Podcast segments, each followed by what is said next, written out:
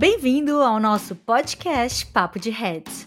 Se você está buscando temas como inovação, liderança, desenvolvimento profissional e uma visão privilegiada do universo dos Heads, este é o podcast ideal para você. Eu sou Monique Gani e essa é minha esposa Poliana Gani. Juntas, queremos trazer para vocês insights valiosos, histórias inspiradoras e dicas práticas para impulsionar sua carreira e gestão. Hoje iremos mergulhar no fascinante universo da governança corporativa, desvendando, desvendando os mistérios que envolvem a tomada de decisões, a transparência e a responsabilidade nas empresas. Vamos explorar práticas exemplares, desafios contemporâneos e descobrir como a governança não é apenas sobre regras, mas uma bússola que direciona as organizações rumo ao sucesso sustentável. E para explorarmos a jornada pela efetividade na governança corporativa, convidamos um expert no assunto, que além da teoria, provou na prática que a governança pode salvar uma empresa. Richard Oliveira. Richard é profissional com experiência na área de administração de empresas, auditoria externa independente, atuando em posições estratégicas e liderança executiva em empresas nacionais e multinacionais, como Ernest Young, R2S Investimentos e hoje atua como CEO da Unimed Grande Florianópolis. Possui MBA executivo em governança corporativa, MBA executivo em auditoria e instituições de saúde e especialização em contabilidade gerencial e custos no INPG. Bem-vindo, Richard. Que honra tê-lo aqui conosco. É, muito obrigado. Bom dia, boa tarde, boa noite, né, para quem está escutando. Eu agradeço sinceramente a oportunidade. Acho que quando vocês fizeram o convite, é, eu, o que mais me empolguei foi pelo legado. Acho que a gente tem como contaminar legado, deixar transversal experiência, trocar experiência, insight e até até transitar por um episódio da semana passada que ele foi, no mínimo, bastante pitoresco, mas vai se encaixar muito bem. Mas a gente já fala, a gente já fala. Obrigado, gratidão mesmo, tá? Que bacana. E para começar, uh, achamos super importante alinhar o conhecimento sobre o assunto. Porque muito se fala, mas pouco se explica. Então vamos para uma pergunta fundamental. Richard, o que é governança corporativa? Bom, obrigado, Poliana, obrigado pela pergunta. E essa pergunta, ela, ela é um, ela é um desespero para todos os profissionais da, que atuam na governança, porque é um instituto que que mais dissemina esse tema no Brasil é o Instituto Brasileiro de Governança Corporativa, tá? até pela, pela credibilidade do, instituto, do instituto é, é, orientações, sucesso, boas práticas, é, livros publicados e dentro do próprio IBGC, é, a, o conceito de governança é um conceito gigante. São 84 palavras para vocês terem uma ideia. Então, assim, eu tento resumir que a governança corporativa ele é um, é um sistema é, organizado que, na verdade, faz com que as empresas e organizações sejam dirigidas, monitoradas, incentivadas e que isso tudo é, seja convergente entre sócio, conselho de administração, diretoria, órgãos fiscalizadores, partes interessadas, poder público. Tá? Então, é um, é um arcabouço de um, uma organização e um protocolo de organização, né, com princípios e, e, e, e fundamentos e ritos legais, né, mas ele tem essa, essa configuração de sistema. Né. Legal, Richard, é isso mesmo, né? E, e, eu trago muito a correlação entre a governança com o ESG. O ESG é um mundo que eu sou extremamente apaixonada e eu sei que você também é né, Richard? Eu sei que a sua gestão ela é pautada nesses pilares, porque acompanho aí suas postagens e, e acompanho esse seu olhar também. Traduzindo para quem não sabe, ESG ele, são os pilares, as práticas ambientais, sociais e de governança. Então traz essa parte da governança muito forte. E então, Richard, assim, conta para gente de que forma a governança corporativa ela contribui para sustentabilidade e para responsabilidade social nas organizações. É, Monique, esse, esse tema, ele, ele é interessante porque, assim, a, a, a governança é uma trilha de maturidade. Né? Ela, ela vem é, ganhando substância nas últimas décadas e o ESG ele é mais presente agora, nos últimos cinco, seis anos, é mais evidente, mas, inclusive, na, no ano passado, se eu não me recordo, eu, eu fiz uma publicação, eu escrevi um artigo que fala exatamente da, do ESG, e é muito importante pelo seguinte, é, o ESG, ele só existe pelo impulso do G. Isso. Porque o impulso do G, que é a governança, que é a, o mestre, o direcionador do, da, da, da, governança da empresa como um todo, de curto, médio e longo prazo, é, é nele que a gente vai pensar o entorno da empresa, perenidade, sustentabilidade, e aí à medida que eu gero recurso financeiro, que eu consigo distribuir recurso financeiro com boas práticas, eu tenho condições de, melhorando o entorno, eu impulsiono o S, melhorando o entorno, eu impulsiono o ambiente, perenidade, saúde, educação, e sempre essa visão longo prazo. Né? Então, eu eu brinco, né, das pessoas que mais se relacionam comigo, sempre digo que o ESG devia ser ESG, expoente 2 no fim no G, porque o G impulsionado leva a essa preocupação com sociedade civil, é como se fosse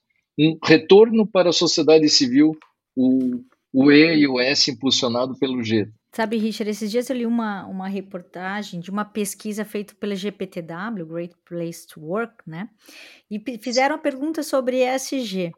E por incrível que pareça, os pilares que as empresas mais estavam trabalhando, 77% respondeu social, 75% é, trabalhavam com meio ambiente e apenas 55% trabalhava com governança.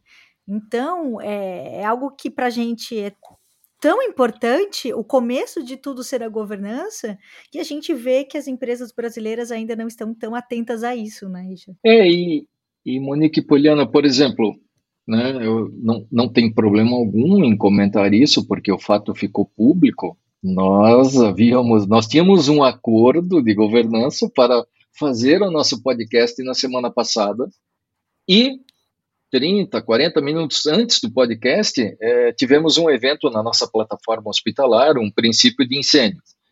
É, é claro que o, o evento foi crítico, mas foi só um princípio, né? Mas é, o, o que eu comentei, inclusive no dia seguinte eu comentei com a, com a, com a Monique, até por me desculpar várias vezes pelo fato de ter que sair para fazer aquela gestão de crise, mas foi a governança e principalmente dois princípios, são quatro na governança, mas dois dela fizeram parte daquele episódio. Né? O primeiro foi a transparência, porque nós somos muito rápido para o mercado dizer que o que aconteceu, que o evento foi superado de forma muito rápida, então ele é transparente para a sociedade, para o entorno, porque imagina, ao lado de uma plataforma hospitalar, aquela movimentação com bombeiros, né? e a, a, o outro princípio é a responsabilidade corporativa, que, na verdade, pensa sempre em perenidade da organização, e aí, consequentemente, o meio ambiente e também o social.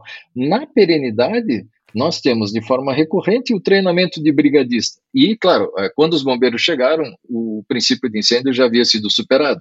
Então, foi, foi até bastante interessante para a gente poder vincular aqui no podcast dois momentos assim que a gente se alça em boa prática de governança para dar um exemplo, né? Olha que eh, fazendo um link, né, com, com o que você falou, é, quando a gente fala de governança, é, transparência, ética, é, obviamente, esses conceitos não são novos, mas o que nós temos visto nos últimos anos que a gravidade da falta dessa governança tem gerado impactos financeiros muito significativos nas empresas. E agora trazendo aqui para o lado do mercado de capitais e até para o mercado financeiro, né? A própria B3 é, tem um novo mercado para empresas listadas à bolsa. Mas a, é, a, gente, quando fala em governança, a gente pensa às vezes, ah, eu estou falando de uma grande empresa que já está negociando. Não. Toda empresa, é, desde que é formatada, criada, obviamente ela já tem sua governança, né? E qual, como que a gente poderia dizer aqui que seria o papel da ética e da transparência na governança e como as empresas podem melhorar a divulgação dessas informações, exatamente aqui fazendo um link com o que é, você colocou aqui para nós nesse episódio da semana passada. Poliana, é, é bastante interessante e assim, é, é como eu falei, né, a, a, a governança corporativa é uma trilha é uma trilha de maturidade, né? não é um negócio que vem pronto, não é um número da camisa, ah, eu uso 42, não, não isso não funciona assim.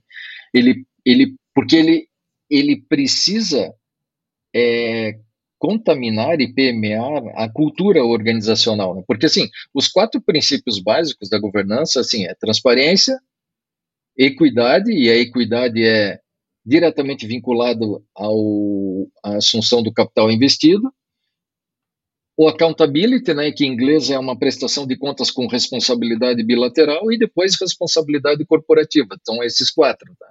Então, hoje em dia, quando a gente vai para uma empresa regulada, né, ou uma SA de capital aberto, ou no, no, no meu caso, né, como eu estou liderando uma cooperativa mais regulada por uma agência reguladora externa, a transparência já começa a ter protocolo, rito, além do accountability, que é o que eu digo, quando eu falo da prestação de contas bilateral, eu tenho auditoria externa, eu tenho vários outros órgãos independentes e imparciais que validam essa transparência, né? E aí tem uma outra consideração, né? O fato de eu ser transparente, ser validado de forma imparcial pela transparência, é, já estar, por exemplo, numa linha de defesa 2, 3, né, com sistema de uhum. compliance, risco, auditoria externa, é, essas coisas começam a, a, classificar a organização de acordo com o selo, né, do mais e menos severo em termos de aplicação de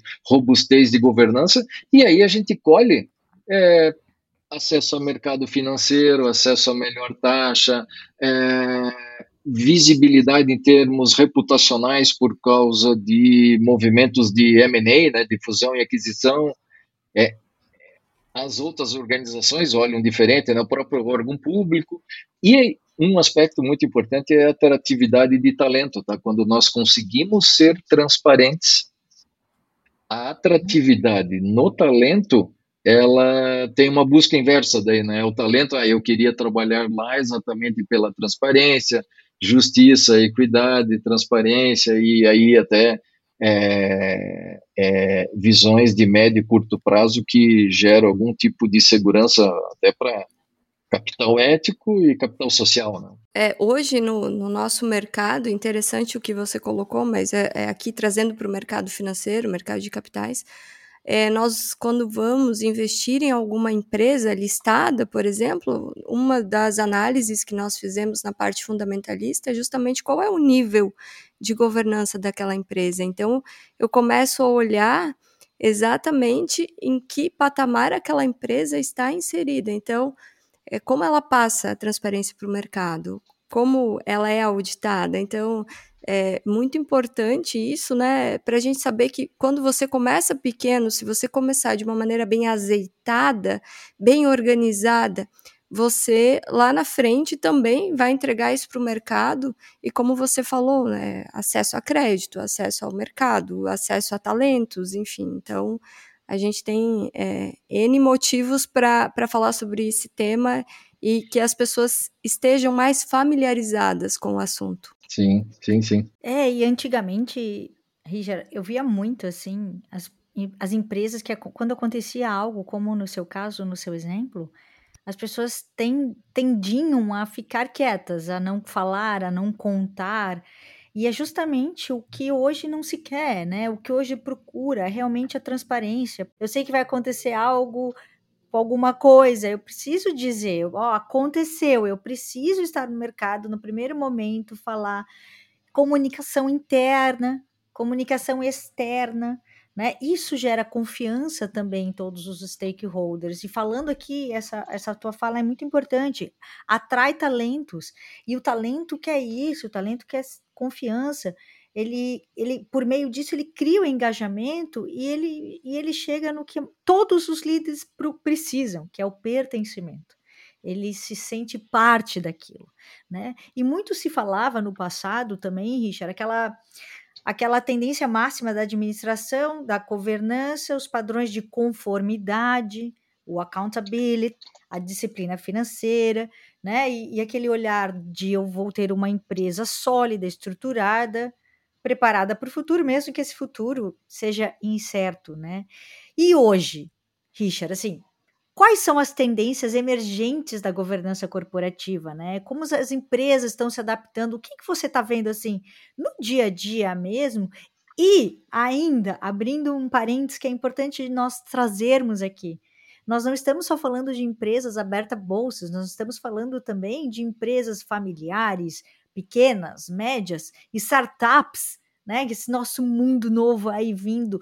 Quais são, é, é, Richard? Conta pra gente. É, Monique, esse tema é, ele é, ele é muito interessante, né? Porque, a, por exemplo, a governança, no, no, momento que a gente começa a tratar esse tipo de coisa, eu, eu passei recentemente por uma, por uma educação continuada na parte de governança em em startup pela GoNew, né?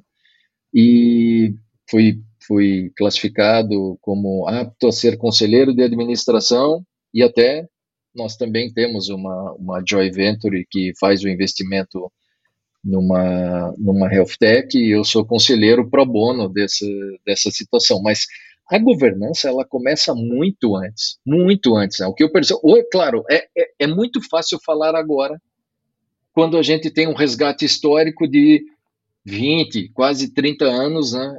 E aí fica muito fácil. Mas o acordo de governança paralegal, ele começa antes. Claro, eu tô, eu tô falando de um exemplo onde eu tenho 1.800 donos, 220 mil clientes, um faturamento de 1 bilhão e 300 por ano, é, é uma classificação completamente diferente. Mas uma sociedade pequena, familiar, ou uma, uma startup de quatro sócios, cinco sócios, três, né?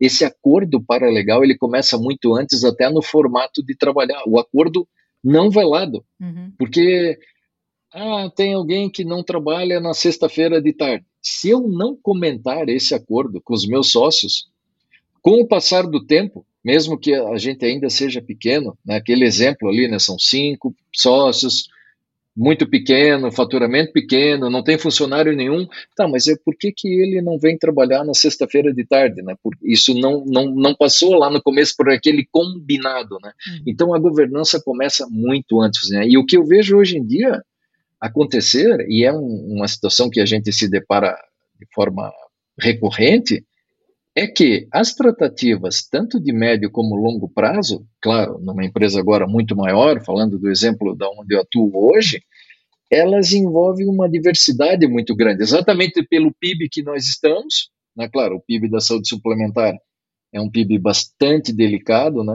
muito delicado, considerando o futuro é, eu sempre brinco que a gente está num videogame, né? A fase da semana que vem é um pouco pior que a anterior, né? Então nada é tão ruim que não possa piorar. Mas, exceto a brincadeira, a visão de médio e longo prazo tem que passar pela diversidade cultural é, no momento das decisões. E aí envolve tudo que eu falei antes: entorno, sociedade, retorno civil, retorno para a sociedade civil, retorno para o sócio, perenidade, porque é, é, esses, esses pontos de inflexão, considerando a perenidade, principalmente ali na responsabilidade corporativa, o quarto princípio, eles são bastante agressivos, tá? Então, é, eu acho que é um tráfego muito grande que vai desse acordo paralegal, uhum. independente do tamanho da empresa, até uma visão de médio e longo prazo com uma diversidade em todos os seus aspectos. Tá? Isso que o Richard traz para gente, também fez Goni o Richard. Ele, a gente falava muito sobre o acordo de sócios, né? E eu cheguei a também é, implementar esse acordo de sócios em algumas empresas, principalmente startups, empresas familiares. Então, muito importante o que o Richard trouxe, pessoal.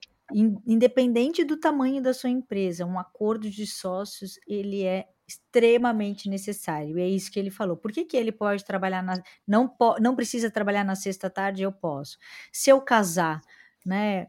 Quem pode trabalhar? Meus filhos, meus parentes, quem pode, quem não pode. E é aquilo, quando a gente tem esse acordo antes, tudo que é acordado não sai caro tudo que é falado vai ser feito e já está lá definido. Então, independente do tamanho da sua empresa, isso é algo extremamente necessário. É, uma, uma das coisas muito importantes, e assim, não é apenas o acordo, né? É o cumprir o que foi acordado. Então, se em determinado momento é, nós acordamos situações, vamos cumprir com essas situações ou com esses é, tratados. Uh, e se você mudar, não tem problema, mas comunica. Então a gente passa aqui não só pela fase da governança, a gente passa pela comunicação, a gente passa pela cultura, e aí algo que eu quero trazer para nós, que é sobre a liderança. A liderança ela tem uma forte influência e desempenha um papel crucial né, em garantir que as práticas de governança elas sejam efetivamente integradas nas operações. Então, Richard, de que maneira os líderes podem incentivar uma mentalidade de longo prazo e sustentabilidade nos processos decisórios, equilibrar a busca por resultados financeiros e a responsabilidade corporativa, alinhando-se a princípios de governança?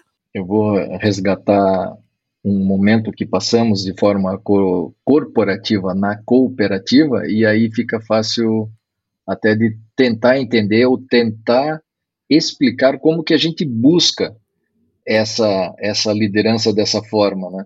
Porque a governança, na verdade, ela tem uma separação entre governança e gestão, né? A governança, ela tem esse, esse sistema, esse arcabouço, pensa curto, médio e longo prazo, e a gestão de forma transversal por políticas, né, dependendo da linha de defesa, se é primeira ou segunda, por exemplo, compliance ali com políticas, né, é, faz cumprimento de norma ou cumprimento de política.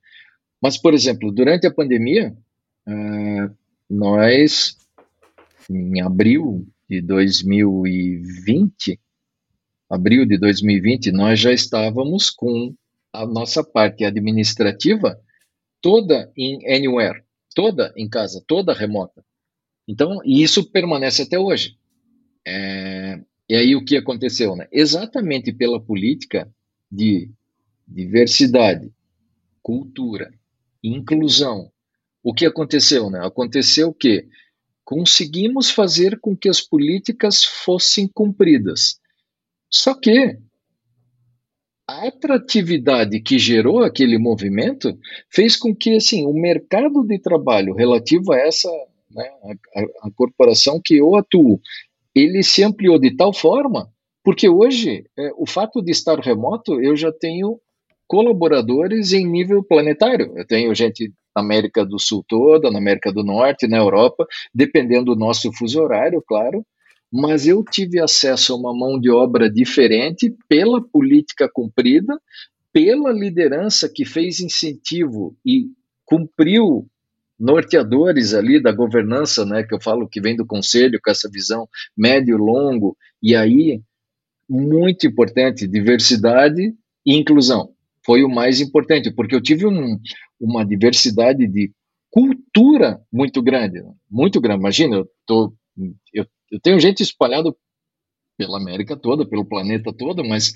é, por exemplo, é, parte jurídica da nossa empresa, eu sei que tem um colaborador que mora em Natal.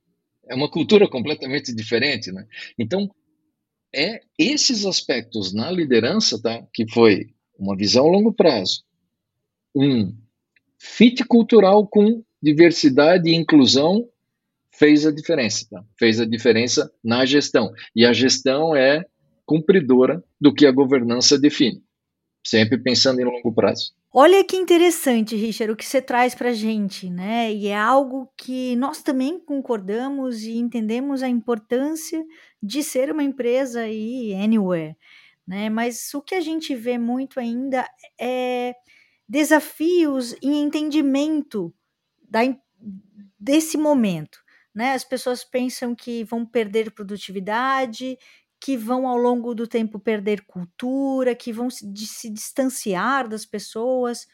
Como que vocês trabalham esse processo de ter pessoas profissionais, até líderes em outros lugares? Como que é a gestão no dia a dia, Richard? Conta um pouquinho para gente. É, isso, isso é um, é, é uma situação interessante, Monique, porque assim, primeiro, é, o nível de maturidade para atuar num ambiente desse, ele precisa ser mais elevado, e aí, sendo mais elevado, claro, aquilo que eu havia comentado do, do FIT, ou da convergência da parte de cultura, diversidade, inclusão, ele precisa estar presente, porque eu tenho diversas, né, espalhadas pelo planeta. Né? Esse é um, um aspecto. Dois, é, não não conseguimos ainda definir se a gente perde o aculturamento muito regional. Não, essa é uma definição ainda bastante no ar, bastante difícil, tem algumas, alguns pontos de, de inflexão na, na, no aspecto cognitivo, mas hoje, é, à medida que a governança define muito bem a política, define muito bem aonde quer chegar, é, nós atuamos de forma meritocrática e por processo, tá? Então, é, a conversão na gestão diária é por plano de ação, o que dá realmente uma certa liberdade, né? Porque nós temos situações, por exemplo, assim, a nossa, o nosso head financeiro não é daqui, é do oeste catarinense. Claro, que à medida que a gente tem um aspecto bastante estratégico que precisa ligar gestão com governança, ele se desloca, né? Mas então, assim, nível de maturidade, é, treinamento continuado, educação continuada e dedicação repetida, a gente consegue gerar esse tipo de talento e ainda ter acesso a uma mão de obra qualificada com mais talento exatamente por essa classificação Anywhere. Tá? Então, é, é, eu não consigo cravar em pedra ainda, dizer assim, ah, é o melhor formato? Não sei. Foi durante a pandemia? Sim, sem dúvida. Hoje em dia nos ajuda? Ajuda, ajuda consideravelmente, porque eu tenho situações de diversidade em vários aspectos. Assim, por exemplo, é, a, um dos nossos dispositivos de governança é o comitê de performance, é, um, é, um, é uma governança onde tem o chefe executivo e todos os gerentes, tá? 50% são mulheres, tá? E acho que quase todas com filhos, tá? Então, assim, no momento de algumas reuniões que são muito longas, tem discussões de cognição com muita repetição, né, o fato delas estarem na situação anywhere ajuda consideravelmente, consideravelmente. Então é um, é um processo em constante mudança. Essa gestão diária ela vai muito por processo meritocrático e plano de ação. Então não está muito assim, ah, não, mas a pessoa não estava às 8 horas da manhã. Não importa, se ela entregou o resultado, se trabalhou meia hora ou 12 horas, não interessa. Né? Que interessante porque é, hoje a gente vê um movimento inverso pós-pandemia, né? De que as empresas têm é, de alguma forma, cobrado até esse, esse retorno presencial. Mas o que você colocou é muito, muito legal, muito interessante, porque o resultado, ele é um fruto, assim, da responsabilidade daquela pessoa que está desempenhando aquela função e obviamente a empresa ela fornece um planejamento e ela entrega para o colaborador aquilo que ela deseja. Então, tendo esse planejamento, é, é, estando uma comunicação, tendo uma comunicação clara, obviamente que quem está do outro lado sabe o que tem que entregar e vai muito da responsabilidade daquele que entrega e bastante do gestor acompanhar e, e, e efetivamente procurar é, apresentar esses números com solidez, né? Muito interessante. Infelizmente, estamos chegando ao fim, mas antes gostaríamos que você deixasse, Richard, uma dica de como começar a implementar a governança corporativa em sua empresa independentemente do tamanho dela. E, se possível, uma dica de livro ou também um filme. Não, obrigado, obrigado, Poliana, pela, pela pergunta. Hoje, eu sei que já existem no país diversas instituições que são muito qualificadas e de bastante sucesso nas orientações da parte de governança, mas a maior, mais renomada, é, com, com alcance na América Latina, é o IBGC, né? Então, o, o, livro Os Princípios Básicos da Governança Corporativa do Instituto Brasileiro de Governança Corporativa é, é leitura obrigatória, tá? É leitura obrigatória. E aí, como, como, sei lá, como dedicação repetida, como como campo correlato para a governança, eu acho que uma dica de livro é o título é Empresa Consciente do Fred Kaufman. Ela é, ela é muito interessante por causa disso. Ele ele transita muito na responsabilidade corporativa, tá? E, e é muito amplo, né? O princípio é muito amplo. E o filme é, claro, tem um monte, né, que vai desde o Poderoso Chefão, mas é, eu, eu recentemente eu, eu, eu trafeguei numa série muito legal, que no Brasil ela veio com o título Poder e a Lei, e ela transita muito em ética, né, porque um dos maiores princípios, né, o princípio da, da transparência, ele na verdade está pautado na ética, né, porque assim faça o que tem que ser feito, mesmo quando você não está vendo, né? Que a ética é isso, né? Ela, ela é um ajuste de conduta de uma sociedade para visando um bem maior, né? Independente se alguém está filmando, não está filmando, está olhando, não está olhando, está gravando, não está gravando.